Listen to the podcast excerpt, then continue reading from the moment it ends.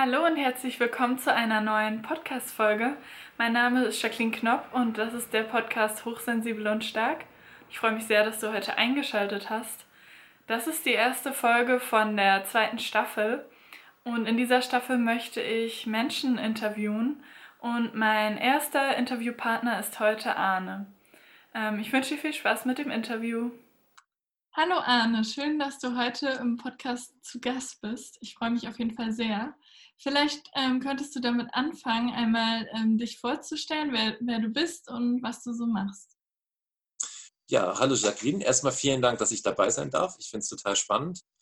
Und ähm, ja, mein Name ist Arne Salig. Ich bin ähm, psychologischer Berater und zertifizierter Trainer, Coach und Dozent. Ähm, habe lange Jahre im Bereich ähm, Nahrungs- und Genussmittelindustrie gearbeitet, immer in Führungspositionen und äh, bin jetzt seit einigen Jahren nur noch im Bereich Training und Coaching aktiv. Super interessant. Ja, und danke, dass du dabei bist. Ähm, was ist denn, also ich habe ja gefragt, ob du vielleicht eine Scanner-Persönlichkeit bist und oder auch hochsensibel. Ähm, vielleicht kannst du einmal sagen, ob du dich irgendwie damit identifizierst. Ich denke mal ja. Und vielleicht auch seit wann du das weißt. Ja, ich weiß das Ganze ungefähr seit ähm, ja, sieben, acht Jahren. Ähm, das ist über meinen Sohn gekommen, der also in, der Kita damals quasi anders war, ähm, wo immer unklar war, warum ist er so, wie er ist. Und ähm, dann habe ich durch Zufall äh, bei einer Tagung neben einer amerikanischen Heilpraktikerin gesessen und es kam gerade mal wieder ein Anruf aus der Kita, wo man sich über meinen Sohn beschwert hat. Und ähm, dann kriegte die das mit und äh, sagte, wow, so, uh, sounds like a highly sensitive child. Und damals war das in Deutschland noch ein ganz unbekannter neuer Begriff. Und ich habe mich dann da reingelesen und dachte nur, wow, das bin ja auch ich, das ist ja auch mein Leben. Und äh, war also wirklich wie so viele elektrisiert. Und ähm, tatsächlich ist es so, also ich bin hochsensibel, das äußert sich bei mir sehr stark ähm, im Bereich der sinnlichen Wahrnehmung, zum Beispiel von Gerüchen und Geräuschen. Das ist tatsächlich etwas, mhm. was ich sehr stark wahrnehme, aber eben auch so in, hineinfühlen in andere, Empathie, ähm, auch Stimmungen erspüren oder auch erspüren, sagt jemand die Wahrheit oder nicht. Mhm. Ähm, ja, die Scanner-Persönlichkeit ist auch definitiv da. Das hat sich gerade in Jobs früher sehr stark bemerkbar gemacht und ähm, dann kommt noch hinzu ähm, das sogenannte HSS, also High Sensation Seeking, was bei mir tatsächlich auch noch ein Faktor ist. Kannst du das vielleicht auch noch ganz kurz äh, erklären? Weil ich habe schon mal eine Podcast-Folge als Hochsensibilität viele gemacht, zu Scanner-Persönlichkeit auch zwei, was das genau mhm. ist. Und vielleicht hören jetzt auch Menschen zu, die nicht genau wissen, was damit gemeint ist.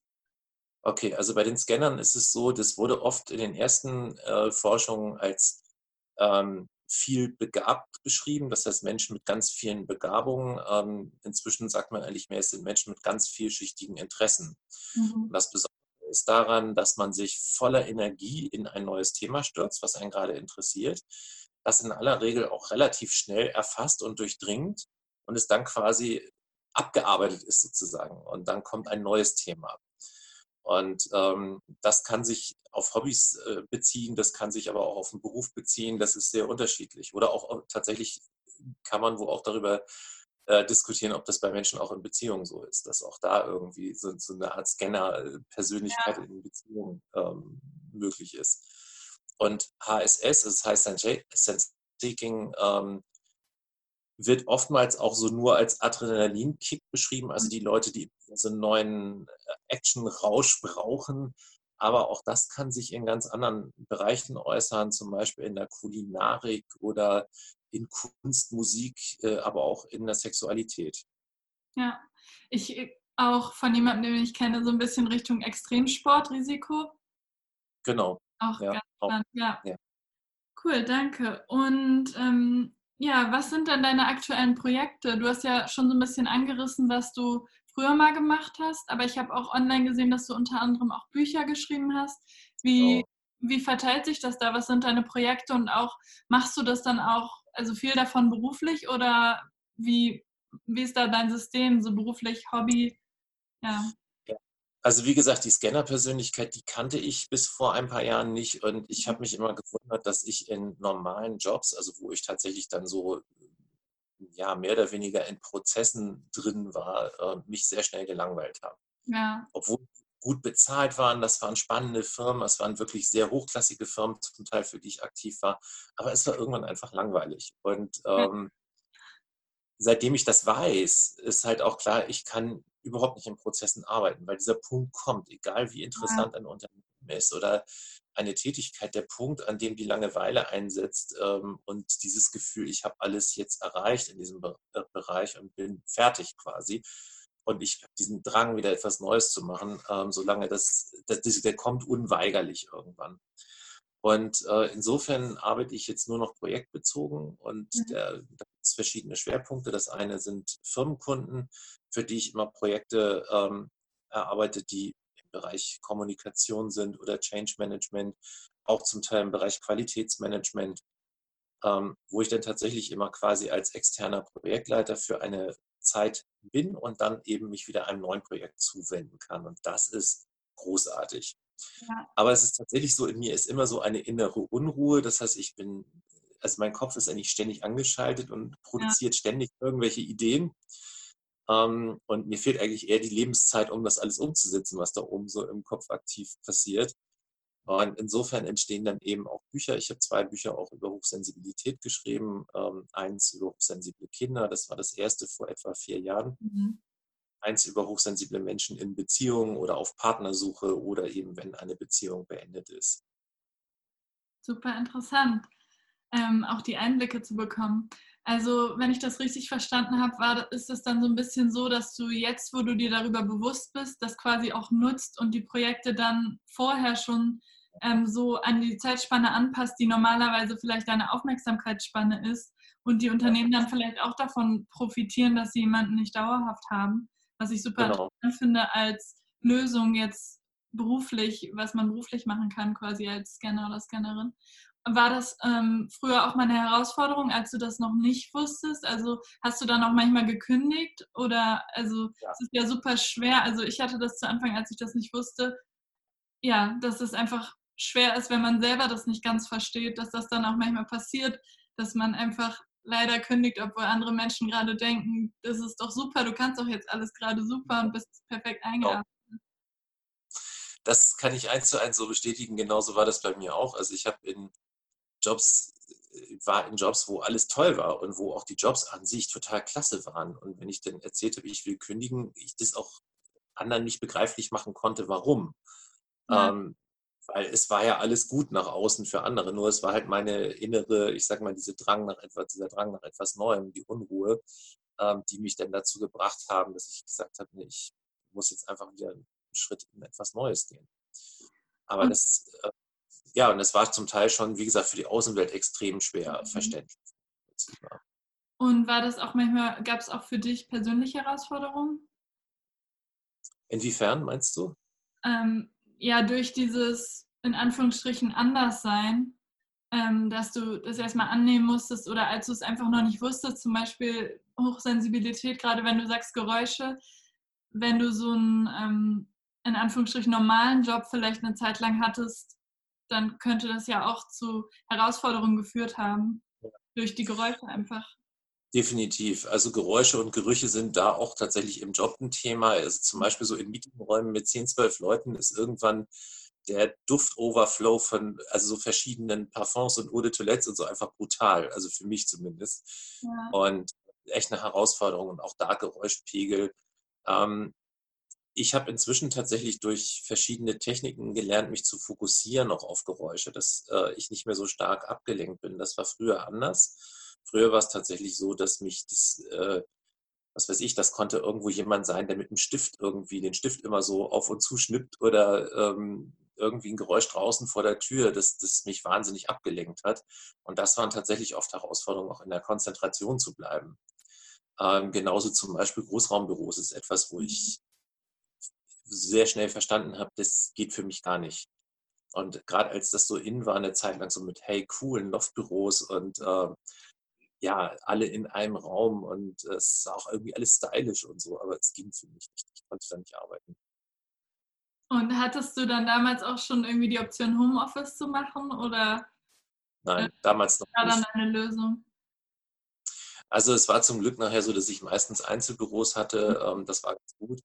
Aber gerade eben so dieses Thema Meetings oder auch Reisen und so weiter, das war dann schon immer so, dass das, ähm, das waren schon immer Stressfaktoren. Und das hat mhm. gedauert, bis ich das gelernt habe, mich wirklich so auf Geräusche oder Gerüche zu konzentrieren, zu fokussieren. Das kann ich inzwischen tatsächlich ganz gut, selbst in einer Bahn irgendwo in ähm, einem Großraum-ICE-Abteil, wo ja auch nur eine Vielzahl an Geräuschen ist, wo auch ja. viele Gerüche sind, ähm, kann ich mich inzwischen auf Düfte zum Beispiel konzentrieren. Wenn da irgendwo so ein Parfum ist, was sehr angenehm für mich ist, äh, kann ich mich darauf fokussieren und den Rest tatsächlich ausblenden. Tolle Taktik. Ist vielleicht auch ein Tipp für andere Menschen. Weil ich ja, das ist bin nicht, ähm, ich bin auch hochsensibel, aber ich habe nicht so dolle das Geruchsthema, aber äh, Lautstärke, Gefühle und andere Sachen auf jeden Fall schon. Ähm, deswegen ist das ein super Tipp vielleicht für andere Zuhörerinnen oder Zuhörer.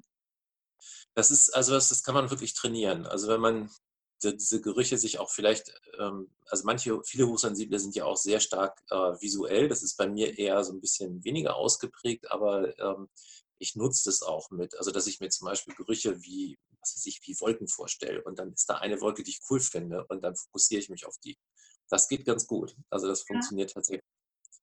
Ja. Und äh, bei Stimmen ist es eben auch so, dass ich wirklich, wenn ich so eine bestimmte Frequenz habe, wenn ich mich mit jemandem unterhalte, mhm. versuche ich diese Frequenz wirklich einzuschwingen und dann auch den Rest mehr oder weniger auszublenden. Ja, cool. Ähm, wie entscheidest du denn, wenn du jetzt sagst, du hast immer noch wieder neue Ideen und neue Projekte und du denkst, du hast gar nicht genug Lebenszeit, um alles umzusetzen quasi. Wie entscheidest du denn, wann für dich ein Projekt zu Ende ist, wann du es wirklich angehst? Ähm, auch wenn das jetzt zum Beispiel auch private Projekte sind, jetzt nicht nur beruflich? Hm. Also das Schwierige ist erstmal überhaupt das Selektieren, welches Projekt gehe ich mhm. überhaupt an und was lasse ich liegen. Das ist eigentlich schon die größte Herausforderung und ähm, das mache ich tatsächlich dann, das muss ich aufschreiben. Also das Schreiben hilft ganz viel. Ähm, das ist ja auch ähm, also inzwischen nachgewiesen, so wenn man von Hand zum Beispiel schreibt, werden viele viel mehr Gehirnregionen aktiviert, als wenn man nur denkt oder nur etwas in eine Computertastatur tippt. Insofern hilft das tatsächlich, um da allein schon mal so ein bisschen Klarheit zu bekommen. Und dann hängt es wirklich sehr stark davon ab, um was es geht. Also bei manchen Sachen sind es sehr rationale Entscheidungen, ähm, wo ich wirklich mir dann Vor- und Nachteile gegenüberstelle von den jeweiligen Projekten und dann sage, okay, ich gehe Weg A oder gehe Weg B. Ähm, manchmal sind es aber auch gerade im Privaten einfach Bauchentscheidungen. Das ist dann wirklich einfach das Gefühl in dem Moment, was dann sagt, es muss jetzt sein. Und dann ist es halt so. Und wie das immer, Entschuldigung. Nee, gerne. Ob das im Nachhinein dann immer die schlauen Entscheidungen waren, ist die zweite Frage. Aber es sind dann immer auf jeden Fall die, die im Moment äh, aus dem Bauch heraus richtig sind. Ja, also auch intuitiv ein bisschen, analytisch intuitiv beides. Intuitiv, ja. Ähm, und wie viele Projekte hast du sagen wir jetzt mal momentan? Also momentan ist es gerade äh, durch die äh, Corona-Situation ein bisschen ins Stocken geraten und äh, oder sagen wir so, es sortiert sich gerade neu. Und ähm, ich habe im Moment für mich sowieso dieses Jahr 2020 ähm, so ausgerufen zum, für mich für ein Jahr der Erneuerung, wo neue Dinge passieren sollen. Dass die jetzt gerade von außen gesteuert so neu sind, habe ich noch nicht gewusst und gewollt, aber okay. Ähm, und im Moment ist es tatsächlich so, dass ich so ein bisschen in so einer Warteposition bin. Also es gibt mhm. mehrere Ideen, die aber auch alle so miteinander verzahnt sind. Und ähm, das heißt, also wenn ich eine Sache anfangen würde, das bedeuten, dass andere auch mitlaufen oder eben auch, dass ich mich gegen bestimmte Dinge entscheiden muss. Und im Moment durch diese Ausnahmesituation ist es so ein bisschen, ähm, in, ja, wie gesagt, in so einer Art Wartestellung und ich muss einfach die nächsten Wochen abwarten. Ja. Es ist meine Zeit zum Luftholen, was auch gut ist. Ich versuche dieses ähm, Gezwungensein zum weniger tun auch bewusst zu genießen. Aber ähm, es wäre natürlich schöner, wenn man das ganz freiwillig tun könnte und nicht gezwungen wäre dazu. Ja. Ähm, und wann würdest du sagen, bist du am kreativsten? Also wann fallen dir die meisten Ideen ein? Gibt es da irgendeinen Zeitpunkt, Zeitraum? Nachts und frühmorgens. Also ich bin Morgenmensch und ähm, auch nachts ist es so, dass ich äh, manchmal so aufwache und so, hey, das wäre doch eine total coole Idee. Ähm, ich schreibe die dann tatsächlich auch auf. Ähm, ja. Manchmal lese ich dann morgens Notizen und denke, was für ein Schwachsinn, das brauchst du gar nicht weiterverfolgen. Und ja. manchmal sind das wirklich Dinge, wo ich sage, wow, gar nicht schlecht, kann man dran arbeiten. Cool, ja. ja ich habe auch immer ein Notizbuch irgendwo daneben liegen. Ich habe das super oft, ehrlich gesagt, beim Einschlafen, weil man dann ja nochmal zur Ruhe kommt. Dann anstatt einzuschlafen, habe ich dann super viele Ideen und ja, notiere mir die dann auch einfach und gucke dann am nächsten Morgen, weil dann habe ich sie raus aus dem Kopf und denke nicht, ich muss daran festhalten, weil dann kann ich ja auch nicht einschlafen. Ja. Ähm, und hast du schon verschiedene Mo Modelle ausprobiert, um Geld zu verdienen äh, ja. als Scanner, Scannerin? Also mit Vollzeit, Teilzeit oder ja, was es auch immer für Modelle gibt. Also es gibt ja auch, glaube ich, die Idee, ein so ein overarching Concept, also eine Marke oder so zu haben, alles darunter zu versammeln oder das halt periodisch zu gestalten. Mhm. Oder ich weiß nicht, was es noch alles gibt. Also ich habe für mich so also zwei Sachen festgestellt. Also wie gesagt, der normale Vollzeitjob ist nicht gut geeignet für mich.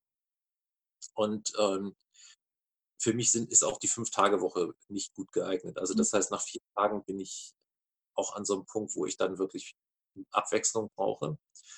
Und insofern habe ich im Moment immer so eine 4 plus 1 Woche. Also ich habe mhm. eine Woche mit Tagen, an denen ich an einem Projekt für Kunden arbeite und einen Tag, an dem ich dann eigene kreative Projekte mache und ähm, oder eben auch ähm, mit Privatpersonen arbeite und ähm, dann zwei Tage Wochenende, wo ich versuche auch wirklich etwas weniger aktiv zu sein, aber es ist halt bei mir tatsächlich so, dass das Gehirn nie wirklich schläft und immer neue Ideen ausspuckt oder Ergänzungen zu Ideen und insofern ähm, ist das auch nie, funktioniert das nicht immer so ganz, aber ich versuche das zumindest, dass sich das so mein Rhythmus ist. Und der hat sich für mich persönlich als sehr, sehr gut ähm, erwiesen und ähm, insofern, solange sich das gut anfühlt, werde ich darin auch weiterarbeiten.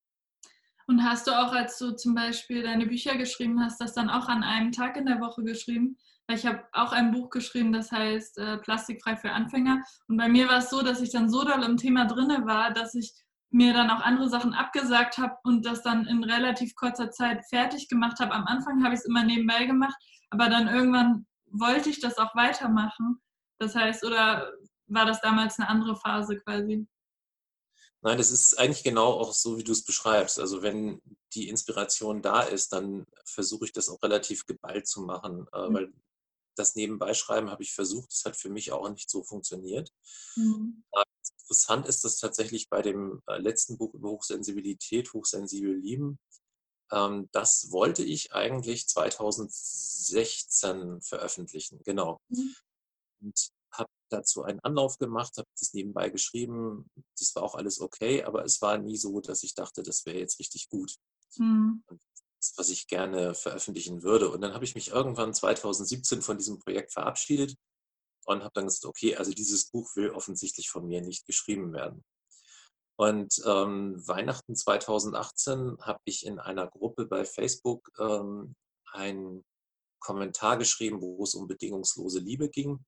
Mhm. Und hier so durchgelesen und dachte, wow, eigentlich ist der ganz cool. Das ist fast schon ein Buchkapitel. Wenn man dann sowas wie über hochsensible Liebe schreiben würde, wäre das gar nicht schlecht.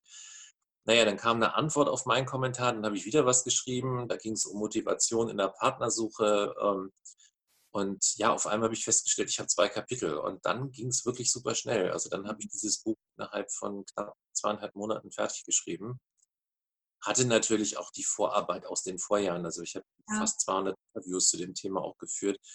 Ähm, aber das war ganz spannend. Also dieser Prozess des Schreibens war bei dem Buch extrem. Also von es geht gar nicht äh, bis hin, es geht ganz wie von selbst und entsteht in ganz schneller Zeit. Ja, das, das kennen, glaube ich, viele, die auch hochsensibel Scanner, Scannerin und auch kreativ sind, dass man da dann einfach Phasen hat und dann auch wirklich denkt, manchmal soll es vielleicht gerade nicht sein und dann auf einmal kommt es immer wieder. Also da, das kann man einfach schlecht planen. Das ist auch meine Erfahrung. Das, das stimmt. Und das ist ja auch bei Kindern, bei hochsensiblen Kindern schon so, dass ähm, die oftmals etwas anfangen, dann merken sie, es geht nicht, dann hören sie auf und irgendwann geht es wie von selbst. Also ja. das ist ein Muster, was bei hochsensiblen Kindern ganz oft äh, passiert. Bei meinem Sohn war das zum Beispiel das Fahrradfahren. Der hat es angefangen, hat für sich festgestellt, nee, funktioniert nicht, ist doof. Und dann ist er irgendwann nach zwei, drei Monaten aufs Fahrrad gestiegen, ist losgefahren und ist auch nicht mehr hingefallen. Das ist echt witzig, es ist fast, als ob man das ein bisschen lernt, dann aber einfach eine Pause braucht, um das zu verarbeiten, dann aber halt quasi kann. Ganz ja, irgendwie spannend. Ja, das ist irgendwie witzig. Ähm, was würdest du sagen, war bisher für dich das größte Learning, also das, das Größte, was du darüber gelernt hast, was dir am meisten gebracht hast über deine äh, Hochsensibilität und auch vielleicht deine ja, viel Interessiertheit? Also erstmal war es tatsächlich so überhaupt das zu wissen und zu verstehen, dass das okay ist und dass das nicht irgendwo eine, also ja, Störung klingt jetzt so groß, aber ich habe mich natürlich schon gefragt, warum kann ich andere äh, Dinge nicht so machen wie viele andere mhm. Menschen? Ähm, das fing ja in der Jugend an. Also alle waren irgendwie auf laute Veranstaltungen aus und je greller, je bunter, je schriller, desto besser. Und mich hat es immer nicht interessiert. Also ich war viel lieber in der Natur und habe mich mit ein paar guten Freunden getroffen und habe dann schon immer gedacht, was stimmt eigentlich nicht? Und erstmal überhaupt diese Erleichterung und die Erkenntnis zu haben, das ist okay so und das ist nicht irgendwie etwas Schlimmes, sondern das ist völlig in Ordnung. Das war schon mal ganz wichtig. Also das war eigentlich fast das Wichtigste. Erstmal überhaupt diese Ruhe zu bekommen und zu verstehen, es ist okay. Und ansonsten waren es, glaube ich, tatsächlich viele kleine Schritte, also so viele kleine Aha-Erlebnisse. Ähm, vielleicht noch eine Sache so aus dem Job, die mich früher sehr irritiert hat und ähm, die im Nachhinein zu verstehen sehr gut war. Ähm, ich war halt sehr oft auf solchen Quartalsmeetings in großen Unternehmen, wo dann jeder Bereich seine Zahlen präsentiert.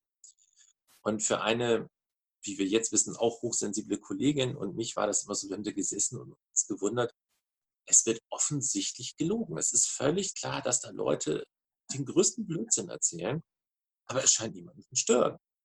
Und erst im Nachhinein habe ich verstanden, ja, das haben die anderen gar nicht mitbekommen. Wir haben diese Schwingungen gespürt sozusagen und diese Unehrlichkeit gespürt. Und die anderen, für die war das halt, das gesprochene Wort war okay und galt so.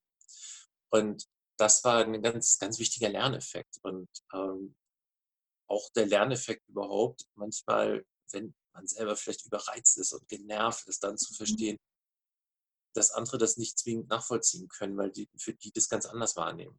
Das ja. ist ja, wir, wir hochsensiblen Menschen sagen ja oft, ja, die weniger sensiblen, die verstehen uns nicht so richtig, die können sich gar nicht vorstellen, wie das ist. Das stimmt auch, aber wir können uns das umgekehrt auch nicht vorstellen, ja. wie es alles das, was auf uns so einprasselt, gar nicht wahrzunehmen. Und insofern, das ist auch eine wichtige Erkenntnis, immer wieder mal innezuhalten und zu sagen, ähm, naja, komm, das kann der andere gar nicht so verstehen. Also muss man ihm auch oder ihr auch dann zugestehen, ähm, ähm, dass die Reaktion eine andere ist. Total. Dazu habe ich auch mal eine Folge gemacht, auch zum Thema Hochsensible sagen, glaube ich, auch oft. Oder ich kann das auch selber verstehen. Wie kann man denn so unsensibel sein? Wie kann man denn da und da nicht mitfühlen oder so? Das ist halt ja. genau das, was du beschrieben hast. Dann eben da nicht empathisch zu sein und sich hineinzuversetzen, dass man eben so viel weniger auch mitbekommt. Vielleicht ist das gar nicht unbedingt gewollt, sondern es ist halt einfach so. Ja. Ähm, gibt es noch andere Sachen, die du besonders daran magst, dass du so, so bist, wie du bist?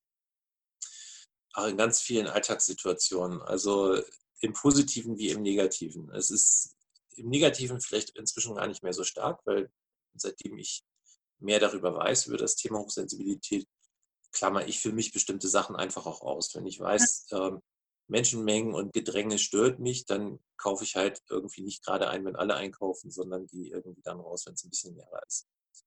Und ähm, das ist so ein kleines Alltagsbeispiel. Ne? Ähm, und ähm, ansonsten sind es ganz viel Dinge, die ich einfach sehr sehr liebe. So, also zum Beispiel gerade diese sinnliche Wahrnehmung jetzt im Frühjahr, wenn alles an zu blühen fängt, wenn es duftet. Mhm. Und äh, da ist einfach, ich genieße das. Und das ist äh, für mich jetzt auch noch viel mehr Genuss, wenn ich so wirklich im Moment sein kann und einfach ähm, ja, mich auf meine Sinne fokussieren kann und einfach auch dankbar dafür bin, dass es so ist, wie es ist. Ja, total schön. Ähm, was ich übrigens zu dem Supermarkt, was ich super interessant finde, hier in Neuseeland gibt es eine Quiet Hour, wo man einkaufen kann ohne Musik, ohne Geräte oh, wow. und so, was ich super toll finde, Und ich würde auch dafür plädieren, das zum Beispiel in Deutschland einzuführen, weil ja. nicht nur Hochsensible, auch andere Menschen aus anderen Gründen das eventuell nicht so gerne mögen. Und dann weiß man einfach genau die und die Uhrzeit. Ähm, mhm. Ich habe es auch einfach gemacht, wie du antizyklisch einzukaufen, aber ähm, ich fand das einfach als Konzept super spannend. Das ja, das ist, das ist total cool ich muss auch ehrlich sagen, wenn man dieser ganzen äh, Situation, in der wir im Moment durch diese äh, Corona-Krise sind, äh, wenn man der was Positives abgewinnen will, dann ist es zum Beispiel auch dieses Social Distancing, dass man im Moment wirklich, ähm, dass Menschen ein bisschen mehr Abstand halten und ein bisschen mehr, ja, Rücksicht nehmen ist das falsche Wort. Also eigentlich äh, geht es ja um, ihren, um die Selbsterhaltung, aber es fühlt sich wie Rücksicht nehmen an. Mhm. Es mehr ganz so dieser, ähm, dieser nahe Kontakt und es ist ein bisschen mehr Ruhe, ein bisschen mehr, ähm, ähm, ja, so ein bisschen eine andere, ein anderes Tempo auch. Und das ist tatsächlich ein Aspekt, den finde ich im Moment tatsächlich gut, auch wenn das natürlich in dem Kontext nichts Gutes ist und ähm, die Situation insgesamt natürlich nicht gut ist. Aber ähm, diesen Aspekt ähm, würde ich mir tatsächlich wünschen, dass der so ein bisschen erlernt wird und vielleicht ein bisschen hm. beibehalten wird. Ja. Ja, das kann ich gut verstehen.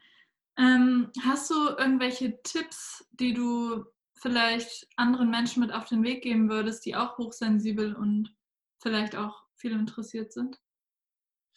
Also ich glaube, das Wichtigste ist erstmal, sich selber auch kennenzulernen, zu analysieren und ähm, sich wirklich eine Zeit lang mal intensiv mit sich zu beschäftigen. Und ähm, das auch durchaus kritisch im Sinne von, was ist gut an mir und was kann man noch irgendwie etwas ähm, optimieren sozusagen. Ähm, weil ich glaube, dass erstmal dieses, diese Kenntnis, wie funktioniert man eigentlich wann, in welchen Situationen, ist erstmal die Basis überhaupt, um was zu ändern. Das ist aus meiner Sicht so das, woran es bei den meisten so ein bisschen hapert, ähm, weil ja diese Zeit zu nehmen, sich zu nehmen, sich mit sich selbst auseinanderzusetzen. Vielleicht auch manchmal auf schmerzhafte Weise, wo, wo auch Dinge da sind, wo man sagt, hm, das ist nicht so, so, wie ich mir das eigentlich von mir wünsche. Ja. Ähm, das ist aber die erste Stufe. Und die zweite Stufe ist dann, glaube ich, tatsächlich ähm, sich selbst anzunehmen, wie man ist. Und dann auch zu sagen, ähm, also so, so eine Selbstliebe zu entwickeln und, ähm, und dann darauf aufbauend an sich zu arbeiten. Und ja. Ich glaube, Information ist das Allerwichtigste. Das ist wirklich so dieses Lesen über Hochsensibilität, sich informieren und dann, wie gesagt, mit sich selber, also an sich selber zu entdecken, was sind denn eigentlich meine hochsensiblen Facetten. Und ähm, dann vielleicht auch so zu gucken, wo sind meine äh, Triggerpunkte, also wo mhm. reagiere ich besonders stark und auch eben dann bei der viel ähm, Interessiertheit vielleicht zu lernen, in welchem, wann ist bei mir so normalerweise dieser Punkt erreicht, an dem ich dann merke, es muss sich etwas ändern. Ja, ja, das finde ich klingt super. Also das kann ich so nur unterschreiben.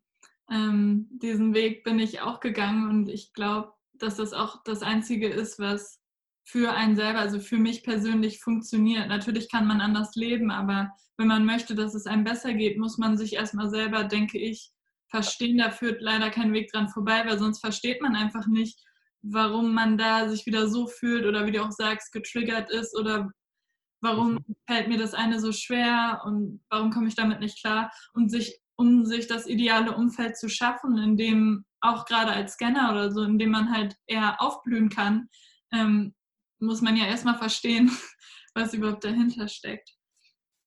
Ähm, ja, dann noch eine Abschlussfrage. Was sind denn noch so Zukunftspläne, Ideen oder auch utopische Wunschgedanken? Ähm, was könntest du dir noch alles so für verschiedene Leben oder Projekte vorstellen?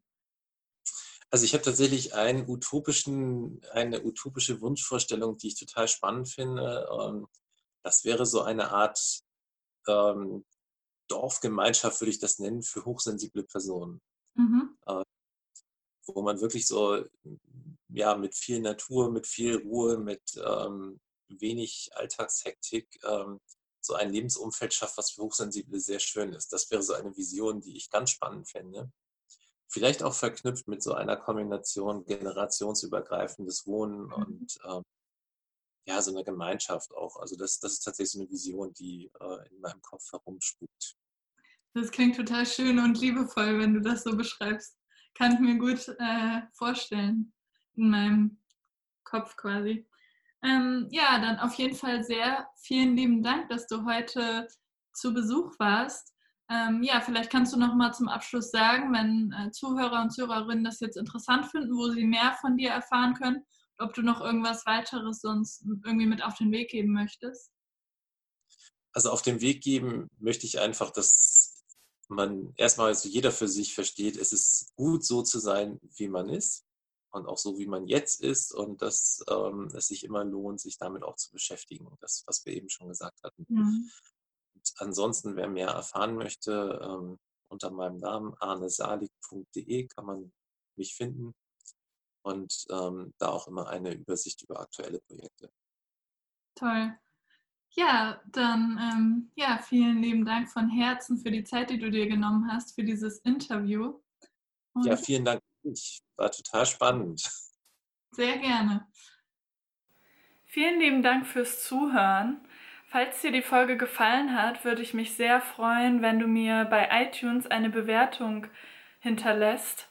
Ich werde das in der Infobox und in den Shownotes verlinken. Und ansonsten ähm, verlinke ich auch noch, wo du mich finden kannst. Und ich wünsche dir eine wundervolle Woche, einen tollen Tag. Und wenn du möchtest, sehen wir uns bzw. hören wir uns nächste Woche wieder. Bis dahin, tschüss!